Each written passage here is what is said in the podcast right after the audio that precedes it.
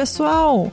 E aí, como será que a mecânica quântica ajuda pássaros a se guiarem? Pela primeira vez, a galera consegue, é, consegue observar é, cristais do tempo e tudo isso usando um computador quântico. Grafeno, que está sempre na moda, nunca sai da moda. Grafeno favo de mel.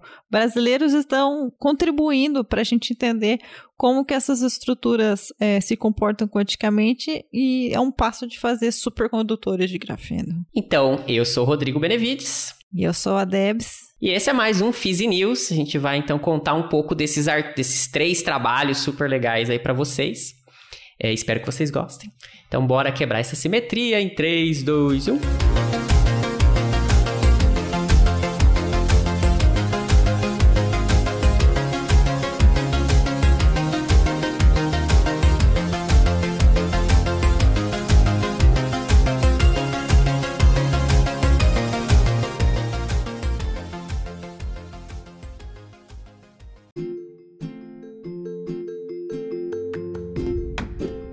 E aqui é uma boa hora para falar dos nossos patrocinadores. Este episódio teve apoio financeiro do Instituto Princípia. Criado em 2017 e mantido pela Fundação Instituto de Física Teórica, o centro tem por objetivo a produção e difusão de ciência, além de conectar a ciência à sociedade. O Instituto Princípio promove diversos eventos de divulgação científica que podem ser de interesse dos nossos ouvintes, como o YouScience, um projeto que mostra diferentes atuações dos cientistas brasileiros e como você pode se tornar pesquisador nesta área. Para mais informações, acesse www.institutoprincipia.org. Princípia, onde a ciência expande o mundo.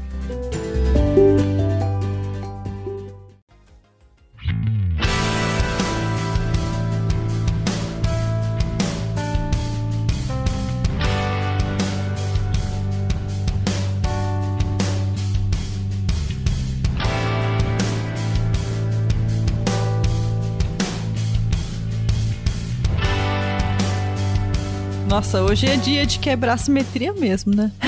Opa! várias quebras de simetria em várias coisas. Verdade. Nossa, acho que os, os, Não, os três não, né? Mas dois dos três fala de quebra de simetria, né? Cara, pior que o grafeno, como ele tem alguns mecanismos de supercondutividade, também tem mecanismos de quebra de simetria, né? Então.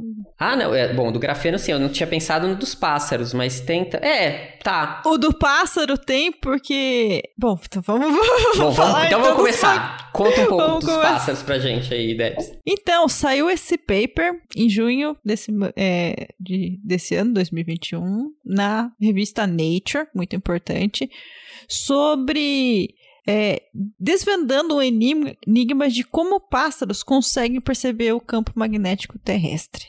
Então, assim, isso é, um, é uma coisa que a gente sabe, né? Que pássaros que migram usam o campo magnético da Terra para se localizarem, eles têm um GPS de fábrica. e.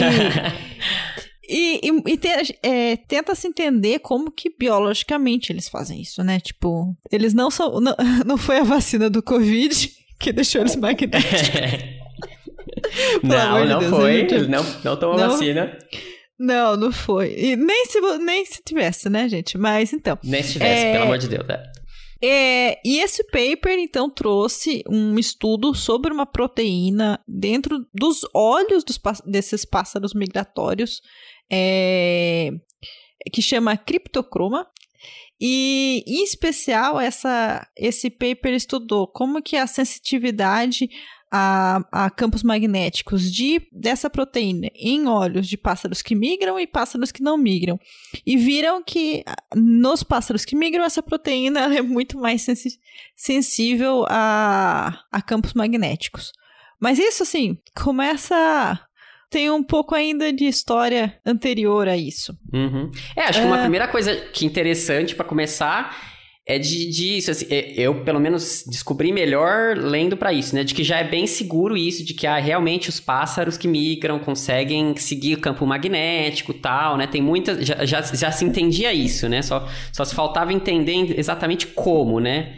Uma coisa que eu aprendi, né, lendo esse paper, que eu não sabia, que tem a ver com a luz. Essas, então, essas, essas, né? essas moléculas elas interagem com a luz. É, essas moléculas estão presentes nos olhos dos passarinhos. E uhum. então a é tanto que eles falam que, que esse tipo de célula, esse criptocromo, era muito presente, é, era já conhecido em plantas, né? E aí, como se tinha essa suspeita de que os pássaros. Suspeita não, já se entendia que os pássaros deviam seguir o campo magnético, só não sabia se exatamente como, né? Isso uns anos atrás descobriram que pássaros também tinham essa molécula nos olhos, né? Esse criptocromo. Acho que uma forma diferente da das plantas, mas também uma, essa, essa proteína, eu acho, né? Bem parecido. Assim, é. Já é, é, em 78 que teve a, um paper que a primeira hipótese de que esse mecanismo de localização deveria ter algum tipo de sensibilidade à luz. É, porque os, os pássaros, eles têm, é, eles têm muita sensibilidade ao, ao ciclo de luz do dia. E eu não, eu não com o paper aberto aqui, esse de 78, mas a, é, quando vinha já dessa hipótese de que a luz estava envolvida de alguma forma, mas não se sabia qual era o mecanismo, foi que aí que os biólogos foram pedir ajuda para os físicos. Inclusive, você vai lá no videozinho da Nature, os, os, biólogos falam: a gente tem essa intuição, mas a gente não entende muito bem. E daí, quando chegaram a essa molécula, a, o criptocroma, é, se entender como que é a, relação dela com o magnetismo e como a, todas as reações envolvidas é, tem é, energia envolvida, inclusive luz, e daí foi que entrou a mecânica quântica para entender. O que acontece com essas moléculas é que elas, então, elas são uma proteínazinha lá, é, elas absorvem luz. É, elas têm essa capacidade de absorver luz e quando elas absorvem, elas formam o que é chamado de pares de radicais. Isso é uma coisa que a gente aprende, acho que no ensino médio, né? De que quando a molécula recebe, é, absorve energia, ela pode formar radicais livres, né? Então, no caso, essa molécula forma isso do chamado de par de radical de elétrons. E esses elétrons, eles formam os estados é, que a gente chama de tripleto e singleto que é como que os spins desses elétrons desse par de radical eles estão alinhados. Então, quando os, os spins estão alinhados para a mesma direção, a gente chama de estado tripleto, e quando eles estão em direções opostas é o estado singleto. E isso é uma coisa é, da mecânica quântica, né, de como que os spins, é, de, no caso de elétrons, eles formam os estados, e o que acontece é que o spin é uma característica magnética, então quando você tem a oscilação é, do par de um estado para o outro, ele é sensível a campo magnético. Então, se o par de elétrons está num estado e você tem alguma alteração do campo magnético, ele pode ir para o outro estado. Então, essa molécula, ao fazer essa, ter essa possibilidade de mudar de um estado tripleto para singleto, conforme o campo magnético, torna-se como se fosse uma bússola.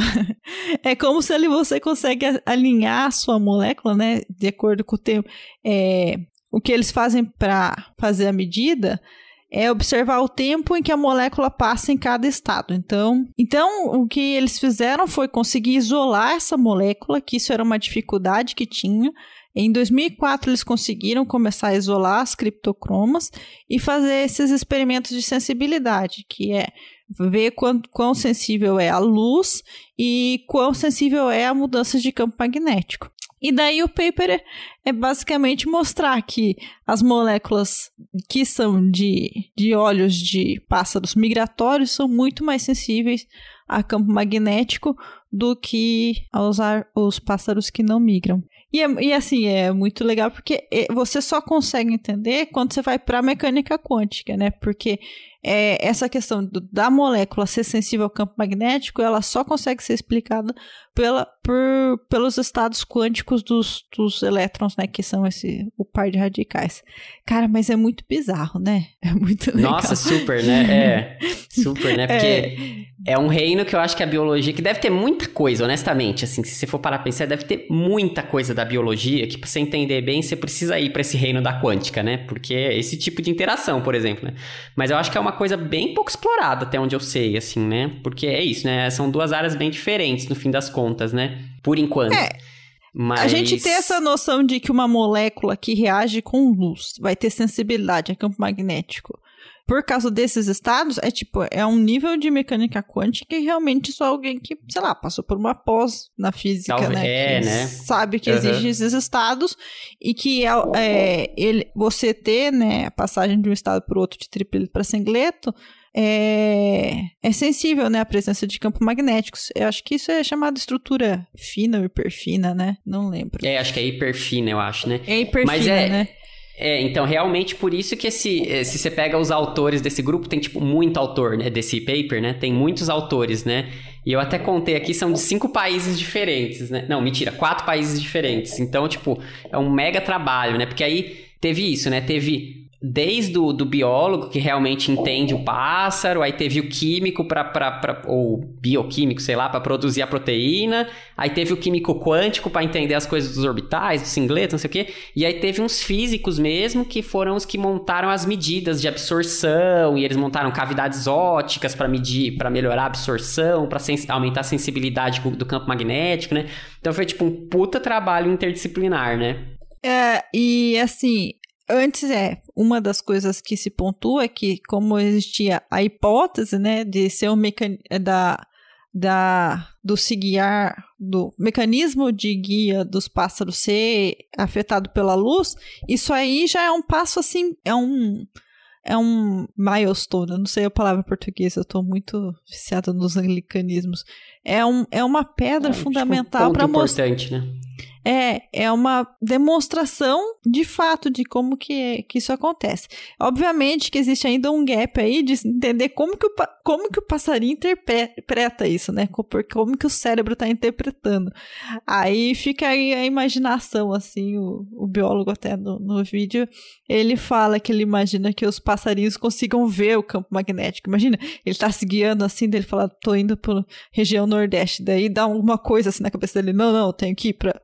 eu Tenho que desviar É, para né? oeste, sabe? Tipo. Ele fala, né? Até como é- é- tem a ver com luz também, né? De que é uma coisa que provavelmente é um.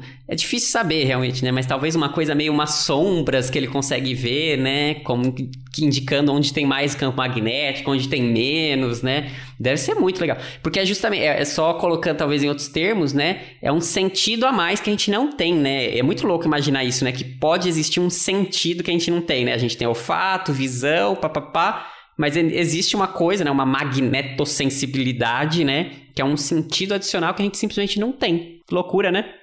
É, e, e assim, o que eu fico fascinada, né? Eu, como pessoa que tem um pezinho lá na biologia, é que pensar que evolutivamente, né? Foi selecionado. Verdade, né? uns olhinhos. Porque assim, que ele- eles falam que eles comparam, né, o passarinho aí, o que migra, que é o.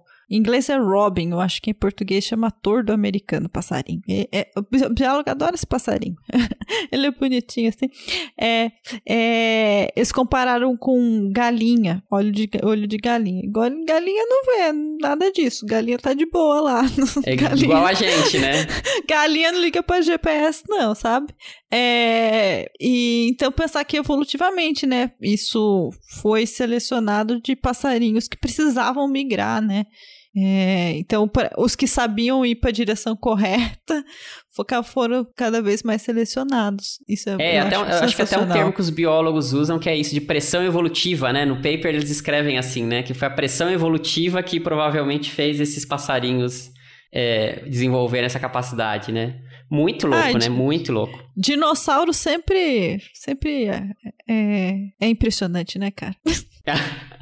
Por que dinossauro? Uai, pássaros são. Ah, são tá, pode crer, porque são- dinossauro, né? Pode crer, pode crer, tá. Aham. São, É. Dinossauros não foram extintos, né? Eles viraram pássaros, né? Viraram, Viraram aves. passarinho. Viraram galinhas. As. Viraram galinha, cara. Aham. Enfim, e ela, aí só falando um pouco mais talvez da física, é legal isso, né? Que eles, ah, então para conseguir medir, porque tem todo esse desafio de conseguir medir essa sensibilidade de campo magnético, né? Porque eles estão falando de variações muito pequenas, porque o campo magnético da Terra é razoavelmente pequeno, né? Ele é menor do que de um ímã de geladeira, né? Não, pode E- crer, né? É, porque a gente parece que, o né? negocinho sente lá, o negócio. O campo da Terra parece que é uma coisa assim, né? Ó, não, é bem fraco, né? É bem fraco. É só o suficiente para proteger a gente dos, dos raios é, cósmicos e tal, né? Assim, do... Mas Agora até pensando assim, o que será que acontece se a gente então trazer um imã de geladeira, trouxesse um imã de geladeira perto desses passarinhos, né? Será que eles, eles enxergam assim, nossa, meu Deus, que brilhante, né? Tipo. Ai, tadinho, né? Fica uh, desorientado. É, né? Sei lá. Mas enfim, então teve todo um esforço, né, desse, do, aí mais da palavra da física mesmo, para conseguir medir esses campos magnéticos, né? E para isso, então. E aí, assim, medir os campos magnéticos não é, não é o problema, na verdade, né? Mas é medir a sensibilidade da, da absorção, na verdade, das moléculas quando estavam se mudando esse campo magnético tão fraquinho, né? Então, para isso que eles montaram, tem um, um, um aparato óptico todo experimental para medir a absorção da molécula e, e, e, você vai sempre olhando no espectro, aí você consegue ver a coisa, é, aí já mais a parte da química acontecendo, né? Que a, que a, a molécula vai se oxidando e, e, aí você consegue ver a transição ao longo do tempo, conforme ela vai absorvendo. É um, é um paper muito bonitinho, assim, eu acho que tem conhecimento de todas as áreas mesmo aqui, né? É bem legal de ler. Os, é, quando você vê o videozinho, o cara tá super empolgado, né, cara? Nossa, ele tá super feliz. É verdade, dele. né? É, porque ele fala, né? Ele ficou 17 anos trabalhando nisso, né? Cara, é, eles isolaram a molécula em 2004. O cara não, né? Tá desde lá tentando. É o trabalho da vida do homem, né? então. Cara, mas eu imagino quem teve a ideia, né, cara, de procurar no olho passarinho, ó, a molécula. É, tipo, né? É verdade, ó, verdade. A gente bate palminha, parabéns, achei sensacional. Você não merece palma, você merece o Tocantins inteiro. Tocantins inteiro.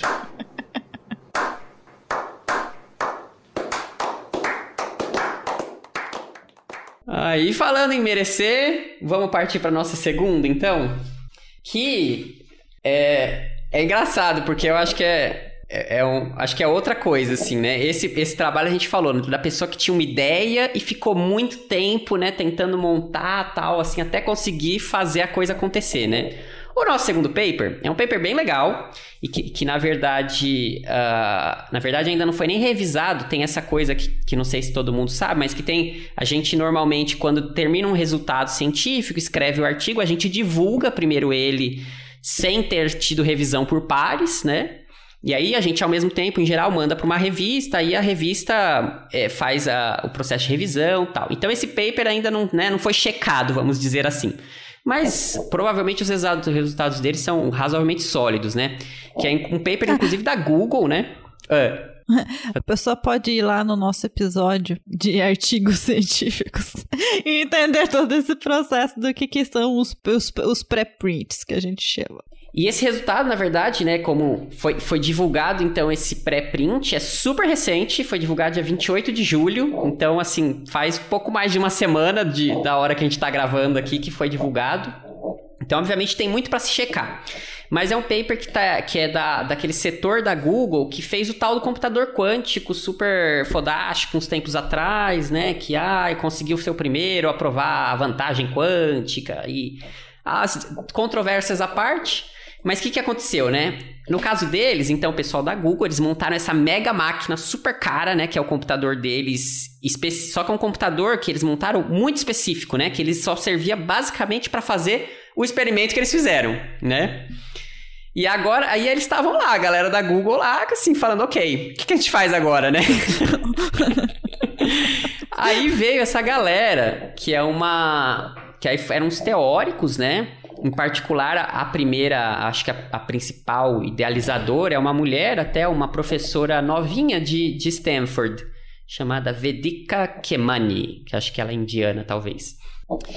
E aí eles tinham uma ideia de, de o que fazer com, essa, com esse computador quântico deles para descobrir uma nova coisa que faz um tempo que, tá, que, que a ideia estava por aí, mas até hoje não tinham conseguido comprovar super bem, assim, que é um, uma coisa que chama, se chama Cristais do Tempo. Parece uma coisa, gente, parece que saiu do, sei lá, de um episódio de da Marvel, alguma coisa assim, né? Tipo, os cristais do tempo, né? Ah, pra mim pareceu muito Star Trek. Tipo, Star certeza Trek. que só aí alimentava o motor da Enterprise, sabe? Tipo... Pode ser, né? possível, possível. E aí, a ideia por trás dessa coisa de cristal do tempo é, é razoavelmente simples, assim, né? Grosso modo, assim, né? O que, é um cristal? Né? O que, a gente está mais acostumado. São, o cristal que a gente está mais acostumado é o cristal sólido, né? Então, quando a gente fala pessoal que faz, faz física provavelmente vai fazer física do estado sólido, aí a gente estuda muito isso, os cristais, né? E o cristal basicamente é uma coisa com uma certa estrutura cristalina, né? E que ela tem de especial é de que ela se repete de uma forma bem uniforme ao longo do tempo, né? Então, por exemplo, pode pegar, considera o que seria um cristal cúbico. É você ter vários cubinhos empilhados e nos vértices desse cubo você tem um átomo de uma, um determinado material, por exemplo, né?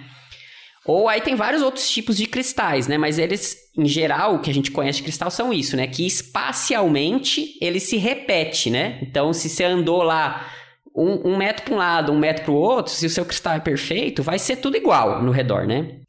A ideia desse cristal do tempo, então, é meio parecida, né? Tipo, ora, se eu posso fazer isso com espaço, por que, que eu não posso fazer isso com tempo? Será que não dá para ter algo que, ao longo do tempo, vai se vai ser sempre uh, você vai conseguir ver a mesma periodicidade, né? É basicamente, se você for pensar, a gente até estava discutindo um pouco, né, Debs? É uma coisa meio semelhante ao que seria um pêndulo, vamos pensar assim, né? Só que acho que é muito mais é mais sutil assim, porque o pêndulo a gente é como se a gente tivesse sempre uma coisa que tá num lado ou no outro, né? Num lado ou no outro. A diferença é que normalmente quando a gente está falando desses cristais do tempo, aí a gente está indo no reino da mecânica quântica, né? A gente é tudo que se fala é no, dentro do reino da mecânica quântica. Então a gente está preocupado em sistemas que ao longo do tempo vão ficar eternamente oscilando de um lugar para o outro, né? E isso, isso é, é, fantástico se você pensar, porque é o equivalente, de uma certa forma, àquele moto perpétuo que sempre se fala, né? Tipo, ah, de que está movimentando e tal, né?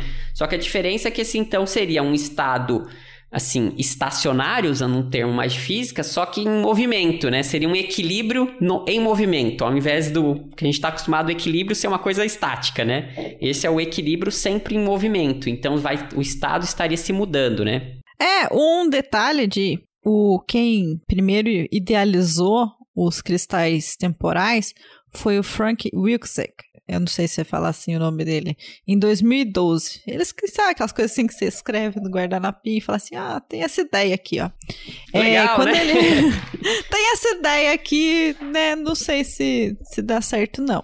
Se vai pra né? frente. É. Mas a ideia é, dele era que o sistema for, é, estivesse nesse estado, mas fosse o estado de menor energia do sistema. Então, acho que daí que entra a diferença com o pêndulo, né? Porque o pêndulo, quando ele faz o movimento, você tem toda uma troca de energia que, na verdade, em qualquer ponto dele, a energia total dele é, é, é constante, né? A ideia do, do cristal temporal é que o sistema, é esse movimento perpétuo dele, seria o estado, é, o estado fundamental. Então, é, então ele não então ele não, não tem não, ele é, não, por isso ele que ele continua eternamente né? Porque ele não tem como ir para um estado de mais baixa energia né? Isso e ele não gasta energia para fazer essa oscilação. É bizarro tipo ele não gasta energia ele sempre ele vai oscilar é, dentro desse ciclo né e voltar sempre para a mesma posição mas para isso ele não gasta energia então por isso é que eu acho que fundamentalmente tem que se pensar num estado quântico né? Porque acho que classicamente a gente não consegue pensar em um movimento sem gasto de energia cinética, né? Então, bom, é, então a ideia de, do cristal temporal vem aí de 2012 e era quase um, uma brincadeirinha, vai, um, é, teórica, vai, é um exercício mental, né, de pensar de você, você propõe um sistema e, sim, ele é factível dentro da mecânica quântica, né? Você, você pensar, você consegue construir ele é, só com exercício mental, mas aí é outros 500 a gente consegue montar ele um, um, um, experimentalmente, verdade, um né? sistema assim, né? É, é, então, e aí, na verdade, essa, essa, essa, professora que eu comentei aí, que foi a principal idealizadora, acho, do, do, do experimento, né? Ela, ela chegou aí nessa coisa de cristal do tempo, na verdade, de outro caminho, assim, não tinha nada a ver, em princípio, com isso, né? Porque ela estudava uma coisa de matéria condensada que tem a ver com o papel de desordem num, num, numa rede, entendeu? E, e, e isso leva a uma coisa que se chama localização Anderson. Então, são formas de você confinar estados utilizando o fato de que um, um certo sistema é, é, caótico, não sei se caótico é o termo mais certo, mas imagine uma coisa assim, um sistema bem desordenado, né? É, de tal forma que você. Não, é, é não uma é palavra. É, é uma palavra perigosa, né? Mas é, é bem desordenado. Só que essa desordem acaba, acaba gerando estados confinados, né? De que você, por exemplo, sei lá, um elétron consegue ficar preso numa região por causa que tudo ao redor dele tem uma certa desordem que faz com que o estado mais uh, é, fundamental dele seja esse estado localizado, né? E aí, estudando isso, ela começou a ver alguns sistemas e que tinham esses estados que, que tinham basicamente dois estados que ficavam localizados, né? Que, que aí já não é mais uma coisa que chama localização Anderson, é uma coisa que chama localiza localização de muitos corpos. Mas é o princípio é meio parecido. Você tem um, uma certa rede com uma desordem que faz com que dois estados fiquem é, sejam possíveis, né? Igualmente possíveis, igualmente prováveis, né? E aí daí que se começou, que ela começou a perceber de que, olha, talvez esse tipo de coisa seja realmente o que as pessoas estavam já meio pensando na época disso de cristal do tempo, né? Só que ainda faltava, então, o experimento. Onde a gente vai montar isso? Ela era uma teórica, né? Ela estuda, ela faz conta, né? É esse pessoal, aí sentadinho no PC fazendo conta, né? E aí tem dois grupos que estavam meio se competindo para tentar. É, não, mentira, teve três grupos meio recentes que estavam meio é, tentando fazer essa coisa do cristal do tempo, né?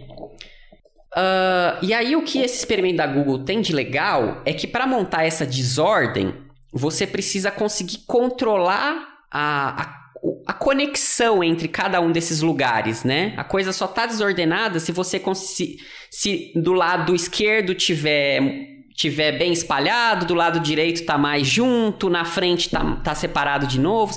Você precisa ter um controle mais aleatório, né? Desses desses uh, dessas conexões aí entre, na sua rede, né?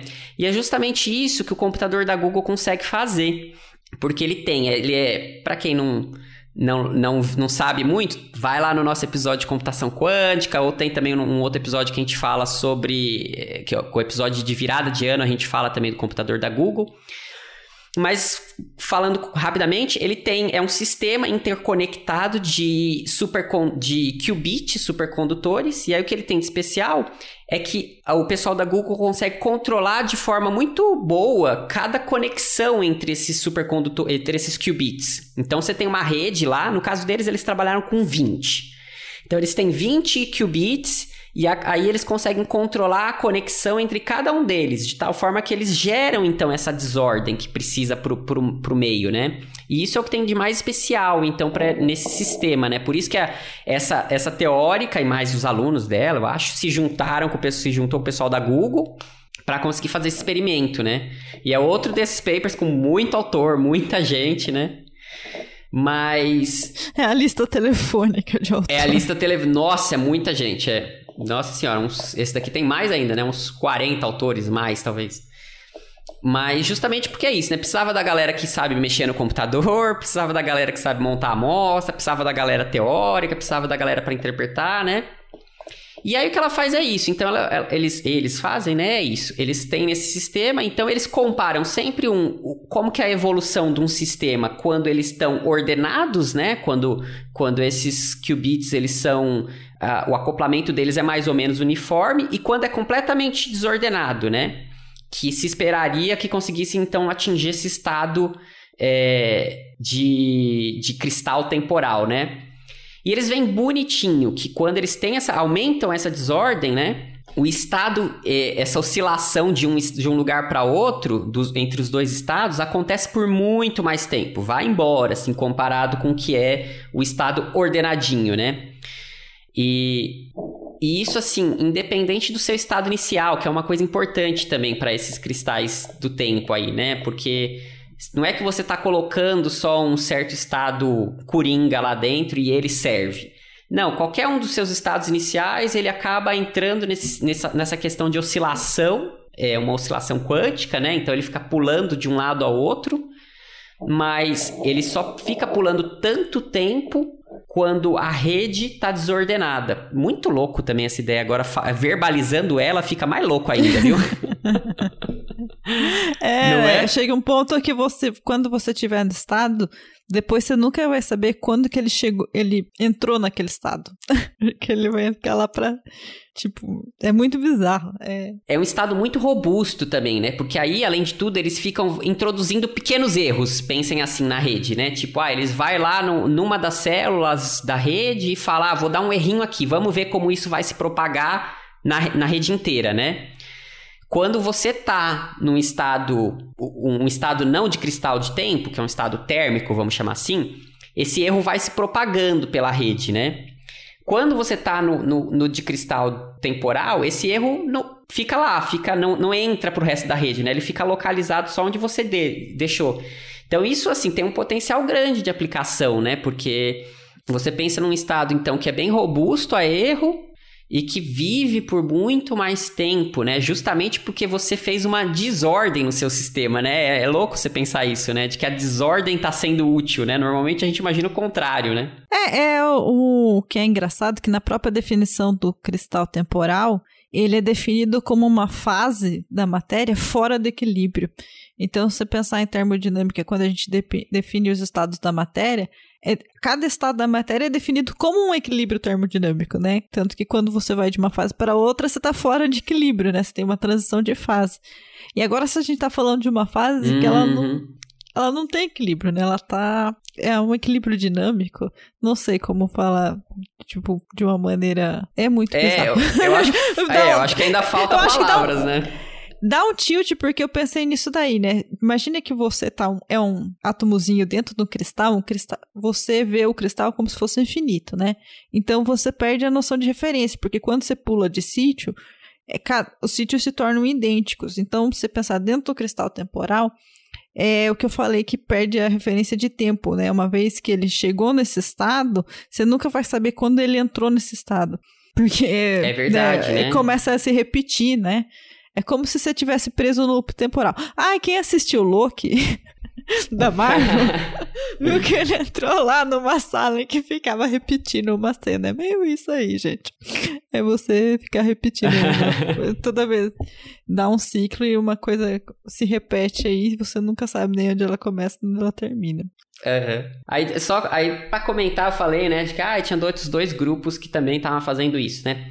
Aí, vamos falar que ciência é assim, né? Você tem assim, cada um vai jogar o seu resultado e cada um vai querer vender o seu, né? A gente fez aqui a propaganda basicamente do da Google, que obviamente ela eles fizeram, né? Estão propagando e falando, olha, esse daqui é o resultado, né? Mas ainda a Google ver, colocou né? na internet o próprio é. Pesquisa, suge... né? resultados sugeridos, né? Artigo deles, né? Não, mas é, mas então só que ciência demora um tempo pra coisa, né, virar unanimidade, para todo mundo entrar em acordo, né? Tem outros dois grupos que dizem que fizeram resultados semelhantes, só que em outros sistemas, né? Um é de um pessoal é, da Universidade Maryland, nos Estados Unidos, que eles fazem algo assim conceitualmente parecido também, essa coisa de, de estados que ficam pulando de um lado para o outro, só que usando átomos confinados numa, uh, numa armadilha de lasers. Só que aí, por exemplo, do que eu entendi, pelo menos, né? Eles teriam mais dificuldade de causar essa desordem no caso deles, né? E, e um outro grupo que também. É, aí é um outro sistema também, mas também para fazer a mesma prova é um pessoal de Delft, lá na Holanda, da Universidade de Delft, que eles faziam, que eles fizeram isso num, num diamante, controlando spins de, de, diver, de diferentes lugares do diamante, né? E a ideia deles, dos três grupos, é meio que provar a mesma coisa, né? Só que com sistemas diferentes, né? Eu, do que eu entendo, eu acho que o da Google tem realmente é mais promissor porque eles têm esse controle individual dos acoplamentos, né? Mas realmente tem que ver o que vai sair daí, né? A gente tá falando, os três artigos saíram esse ano, né? Do pessoal, o único que já foi revisado é desse pessoal de Maryland, que, que, que saiu na Science, que é, enfim, a principal revista, né? Uma das principais revistas do mundo, né? Então, com certeza, é um resultado muito bom. Mas tem que ver esses outros dois também, que é o da Google e do de pessoal da Holanda. Mas enfim, o interessante de tudo isso é ver essa ideia de cristais temporais surgindo e aparentemente virando uma coisa real e factível, né? Sabe o que é bizarro? A demonstração do cristal temporal, ela tá virando uma coincidência temporal, né? Porque eu lembrei que quando apareceu legal, né? aqueles né? primeiros, né, tentativas de cristais temporais, não sei o que foi, lá em 2017, mesma é. coisa, dois grupos no mesmo momento publicaram na mesma Nature a observação. É, olha. É, foi no mesmo. É. Inclusive, se você entra no paper, tem assim, um, do lado, um, suma, um sumário falando: ah, o outro grupo também atingiu o mesmo resultado e publicou na mesma edição Nossa. da Nature. Nossa, que interessante. Não, não tinha visto isso, não. É, bom, é, a ciência é sempre meio assim, né? Tipo, as coisas, as ideias estão aí, né? Aí a galera pega uma ideia aqui, a outra galera pegou a mesma ideia lá e vai tentando, né? É, eu acho que é uma coisa importante a gente né, desmistificar, né? Que a gente não tá nenhum furo da, da dobra temporal, não, gente. É que o que acontece é que a gente tem temas que são quentes na ciência, né? Sim, e todo mundo tá no mesmo tempo. Então, geralmente, o que acontece é que esses grupos, sei lá, eles competem para ver quem vai fazer primeiro, e na verdade eles até sabem, assim, quando o outro tá, já submeteu, você fala assim, viu, a gente tem que correr com o paper, porque a gente sabe que o outro lá já submeteu. Super, né? Comigo assim. aconteceu uma coisa bem parecida no é, ano passado, né? A gente tinha um resultado, é, uma proposta teórica para um, um experimento que a gente acabou fazendo, mas a gente já tinha feito a parte teórica, né? Tava meio pronta na gaveta, vamos dizer assim, né? A gente ia soltar junto com o resultado do experimento, né? Só que aí a gente viu que um outro grupo de um, de um outro lugar soltou esse resultado teórico é, nesse, nesse, nesse lugar repositório de, de pré-print, pré-prints que a gente fala, né? Que é o archive. A gente viu que eles soltaram, a gente ficou, epa, peraí que a gente também fez. Aí a gente, a gente conhecia, né? No caso, meu orientador lá, ele tinha, ele conhecia o, o orientador desse grupo, então eles se conversaram. Ele falou: Ah, onde você submeteu? Ah, porque a gente tem um res resultado muito parecido. Aí o que aconteceu? A gente pegou esses resultados que a gente já tinha na gaveta, em coisa de tipo duas semanas, a gente teve que escrever um paper para mandar também para a mesma revista. E acabou que os dois também saíram juntos, né? Assim, saíram basicamente juntos resultados, eram resultados muito parecidos, né? Então, a gente já se ah, conversou... eu acho isso legal, né? Isso é legal, é... né? Tipo, que, né? isso. Então, enfim, acontece mesmo, né? Acontece, porque as ideias estão aí, né? Assim, não é... Poucas vezes tem uma coisa lá, Einstein, assim, né? Que sai quase que do nada, assim, uma ideia, né? Tipo, a maior parte das vezes as ideias estão aí, né? É, o que eu acho interessante é, tipo, ter um, uma coisa sendo observada por dois grupos ao mesmo tempo de forma independente, sabe? Porque isso é.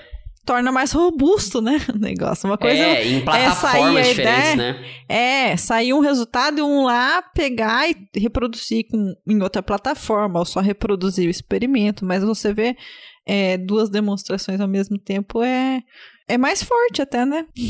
Sim, sim, é forte. Que, fala que é, mostra que a ideia tá, tá é sólida, robusta. assim, né? Faz sentido, é. né? Ah, esse negócio de computador quântico, né, gente? é, então, assim, acharam uma utilidade pro computador, pros sei lá quantos milhões que investiram no computador, né? Eu fico assim, a gente fez, fez o paper e agora a gente vai sair aqui. E agora, é, né? Eles vão desmontar e transformar em medalha pra próxima Olimpíada. É, pode crer. Ai, piada pronta. E quem né? não sabe, o Japão, né, gente? Ele coletou vários é, eletrônicos, né, que seriam é. um lixo para fazer as medalhas da Olimpíada né, de Tóquio. Então, é, então oh, eles tiraram não sei quantos quilos, né? Não sei quantos quilos de ouro eles tiraram de notebook reciclado, né? Um negócio assim. Bizarro. As próximas medalhas feitas de computador quântico. Bom, já que a gente tá falando de muitos corpos, vamos pro nosso último tema de hoje: grafeno. Yeah! Ai, gente. Acabaram com a credibilidade, credibilidade do grafeno. Grafeno é um assunto que tá na moda faz bastante tempo, né? O que que o, o grafeno, por que que o grafeno é legal, né? Porque ele tem várias fases, tá? O grafeno ele pode ser condutor, ele pode ser isolante, ele pode ser supercondutor e, e ele tem algumas características é, interessantes de mecânica quântica, de estudar que, que nem o, o Rodrigo, a gente comentou agora, de quântica de muitos corpos. Que isso é um. são fenômenos interessantes que, que é onde a mecânica quântica assim se torna muito bizarra, porque são fenômenos que você só vai observar é, no reino quântico, né? E quando você leva em conta as propriedades quânticas das partículas. Então, por exemplo, volta lá, quem quiser lá voltar no nosso episódio de supercondutividade, a gente falou, né, de como elétrons, né, quando você tem a interação entre eles mediada por fônons, eles podem ser supercondutores. E no grafeno, especialmente, a gente sabe que os elétrons que estão ali, é, que sobram né, das ligações dos carbonos, eles estão livres, eles interagem entre si. Então você tem interações elétron-elétron e elétron-fônon da rede. Então por isso que ele é uma plataforma interessante de se estudar é, fenômenos de muitos corpos, tá? Uhum. É, em especial, então, a nossa notícia é de um grupo brasileiro que fez e... as contas, né? Na unha de uma é transição verdade. de fase Quase específica. Na unha, né? É, nossa, é, né? Tipo, usando uma Hamiltoniana. Monte Carlo, né? É, só para dizer também, né, que, que é, é, como é brasileiro é bom a gente nomear, às vezes até tem aluno que vai ouvir, né, enfim, é, o, o artigo que a gente tá falando é do Natanael Costa, que é um professor da UFRJ, né, e de dois colaboradores dele, de um da Itália, um da, do Japão. E é o trabalho dele. Então, só a gente gosta, né, de trazer um pouco de ciência feita no, por brasileiros para cá, pra gente ver de que brasileiro faça chuva ou faça sol, ou melhor, tenha investimento ou tenha um genocídio obscurantista anti-ciência, a gente tá aí fazendo ciência, né? Então, parabéns ao Natanael, então, por esse paper. Ah, e o contexto, né? Esse paper saiu na PRL em março desse ano. Então, Isso, PRL verdade. é uma revista importante de física aí. O que, que eles fizeram? Existe, então, todo esse rolê do grafeno. Os caras adoram estudar o grafeno. E o grafeno, a gente pode até fazer um episódio sobre grafeno, para alegria do, do genocida, né? Falar de grafeno. É. O grafeno, é, ele é uma estrutura de carbono, né? Puramente carbono. E ele tem, é, dependendo de como o carbono ele, ele forma a estrutura, é, ele tem essas propriedades diferentes. Ele vira metal, ele se comporta como metal, ele é isolante, enfim. E daí os, as pessoas é, que trabalham com materiais estru estudam essa estrutura. Então, esse o Nathanael e os amiguinhos dele estudou especificamente a geometria favo de mel. A gente, a hora que eu li é o um nome engraçado, mel, né? eu lembrei da, da novela, lembra? Que tinha o Joelho, o Cravo e a Rosa. Ele chamava a mulher de Cravo e a Rosa, lembro. Era? Chamava? Eu não lembro. Meu favo de mel. ah, mas, tipo, a gente tá acostumado com o Honeycomb, né? Então... Então, é, é então falar em português forma... é engraçado é, forma aquela hexágono, né? É, o, os carbonos ligadinhos, tá? E então, dentro de matéria condensada, a gente estuda. É, a gente não, né? Os caras. Estuda aí tanto a camada simples de grafeno quanto a camada dupla que chama, né? Quando você tem duas folhas de grafeno uma sobre a outra e você tem elas meio, elas não estão exatamente sobrepostas, elas estão um pouquinho deslocadas uma da outra. Inclusive teve trabalhos anteriores de estudar qual que é esse ângulo, é chamado até de ângulo mágico. Tem é, um ângulo né? mágico que você favorece o aparecimento da supercondutividade. Mas qual que é o rolê? É, 1,1 grau, só para dizer. 1,1 é. grau é o ângulo mágico. É, qual que é o rolê? É, tem toda uma dificuldade de entender como que os elétrons eles interagem entre si. É, quando, então, se vocês forem lá no episódio de supercondutores, porque você tem que descrever um monte de partícula é, quanticamente.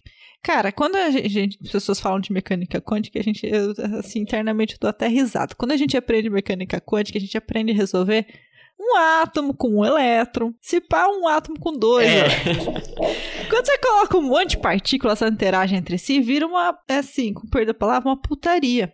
É difícil descrever, né? Então você tem todas as técnicas é, inclusive que a gente chama de segunda quantização, para explicar sistemas é, com muitas partículas que são iguais, então a gente chama de partículas idênticas, e aí, quando elas interagem entre si, a gente chama isso de sistemas fortemente correlacionados. Então, no caso, tem, assim, muita gente no Brasil que trabalha com sistemas eletrônicos fortemente correlacionados e que você estuda como, como que esses elétrons interagindo entre eles ou interagindo com fônons da rede cristalina é, podem surgir fenômenos interessantes.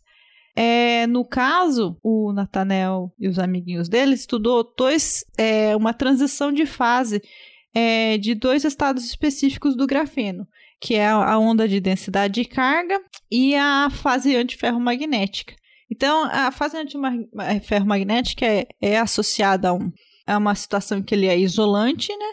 É, inclusive é um chamado isolante de Mott, que é um material que normalmente é condutor, mas porque por causa de dessas interações estranhas quânticas tal, ele não conduz eletricidade. Tipo, tem um monte de elétron livre, mas você olha para ele, ele é isolante. Você fala assim, o que que tá acontecendo aqui, sabe? tá, tá estranho esse bagulho. E, e ele sempre vem associado. Como são sempre os elétrons interagindo, você sempre tem que analisar tanto a condutividade quanto o magnetismo. Então, eles estudaram a fase antiferromagnética e como que ocorre a transição para a fase que chama de onda de carga, que é quando aí você tem os elétrons todos se movimentam como se fosse uma onda, uma onda gigante nessa superfície do grafeno. E eles estudar é, para isso eles fizeram então esse cálculo na unha, assim. O que você faz é fazer várias, algumas aproximações, né, para resolver isso que a gente chama de, então o sistema se sempre transforma em sistemas efetivos e o que eles mostraram, por que, esse paper é importante, é que todo mundo foca muito nas interações entre elétrons. E eles focaram entre elétrons e fônons e mostraram que essa transição de fase de isolante para condutor acontece exatamente quando um tipo de interação é mais importante que o outro. É... então, isso te leva a, a, um controle, né? Você saber como que você controla uma transição de fase. Então, você imagina ter um material que você controla, né? A transição de, de isolante para condutor. E, obviamente, né? Depois eles querem você ter o um mecanismo, você consegue pensar em como fazer, então, ele é, transicionar para ser supercondutor, né? Mas é isso que eles mostraram no, no paper. Então, eles focaram né, em um tipo de interação que geralmente as outras pessoas não focam, que é a interação entre elétron e fônon, e mostraram que esse tipo de interação é importante para essa transição de fase. Uhum. Até cansou. Legal, né? Opa! Cansou só de falar, imagina de fazer, né? ah, eu acho, eu acho muito legal, assim, tipo, porque é. é muito rico, né? Quando você trata é, dessas interações, é, que normalmente quando a gente vai a gente é físico, né? A gente gosta de jogar fora alguns termos, né? Quando a gente. É, da hora, né? A gente despreza isso. É, uma das coisas que a gente faz na mecânica quântica é jogar fora as coisas de. os termos de longo alcance, né? É, sabe, o, o, quando você tem. Que nem as coisas que se diz. Que, que a, a força eletrostática, por exemplo, ela cai com a distância ao quadrado, né? Então você fala assim, ah, longe ela não, não importa, né? Quando você está longe da carga, como vai com ao quadrado da distância, né? É, cai muito rápido. E daí os caras não podem jogar esse termo fora, porque ele se mostra que essas interações são intermediadas pela rede de forma que elas tenham é, uh, como pode dizer, elas têm uns efeitos de longo alcance por causa por ser intermediada por outras coisas. É porque você tem um sistema de muitas partículas. E daí é, elas são muito dependentes umas das outras. É, é, é isso é, é muito interessante nesses sistemas que a gente chama de sistemas de muitos corpos que aparecem, primeiro de tudo, você não consegue descrever o sistema pelo comportamento individual de uma partícula. Você só consegue entender o sistema quando você explica ele com as muitas partículas e elas interagindo entre si. E, e o movimento de cada uma delas depende do resto. Tipo, se você mexer numa, numa das partículas, o resto todo também vai, vai ser afetado. Então, é por isso que a gente chama, leva até esse nome, né, de fortemente correlacionado. E não obstante, né, a gente fala que esses fenômenos todos são emergentes, né, gente, que... É, a paixão são, da DEPS.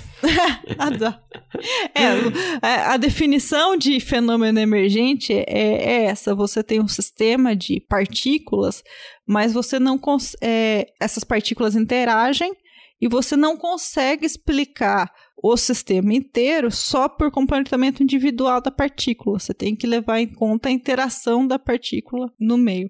Cara, e tipo, é, é, o, é pegar estado sólido, né, e jogar para outro nível, né? Porque o que mais a gente faz a gente, é fazer a conta de gás que gás ideal, gás que não interage, né? A gente adora uma partícula que não interage. Então, tratar de interação é, é bem é bem chatinho, mas também dá, dá trabalho para uma galera aí, né? É, é o ganha-pão de muita gente, né?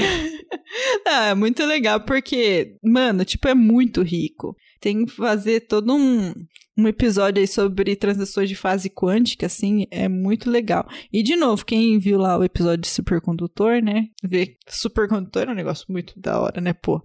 Então, uhum. tem todo um rolê aí de como essas interações, elas não são triviais, quando você tem um sistema de muitas partículas e você leva em conta a interação entre elas.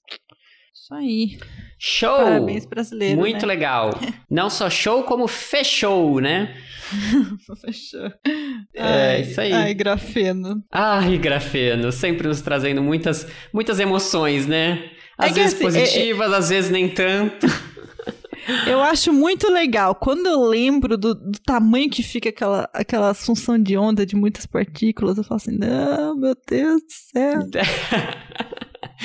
né, de é. ficar fazendo troca de posição e tal. É verdade, Gente, né? é, é, vira, umas né? vira umas contas assim, é, lazarenta, essa é palavra certa. Tipo, é grande, Mas eu acho Nossa. muito bacana. A Débora, parte da, da Débora gostaria de ter trabalhado com isso na vida. Bom, ainda dá tempo, né? Você adora mudar de área? Não, não, não, não, não dá não. Isso aí não dá não. Pelo amor de Deus, não dá não. Isso aí não dá tempo, não. Ai, beleza. Fico eu é com os meus passarinhos né? e vamos embora. então vambora. É isso, minha Beleza, gente. pessoal. É, espero que vocês tenham gostado espero do episódio. que vocês tenham gostado. Qualquer coisa, vai lá. Interage com a gente lá nas nossas redes, no Instagram, no Twitter. Tem nosso Facebook lá também. Cê, vão lá. Existe. e a gente vai sempre linkar todas as notícias lá no Twitter. Então, se vocês quiserem dar abrir os papers, ver as fotinhas, ou ver, a gente coloca os links das notícias também para vocês lerem com, com cuidado. Mais calma. E é isso aí. Espero que vocês tenham gostado do episódio. Tá bom. Falou. Então, beleza. Tchau, gente. Tchau, tchau. Tchau.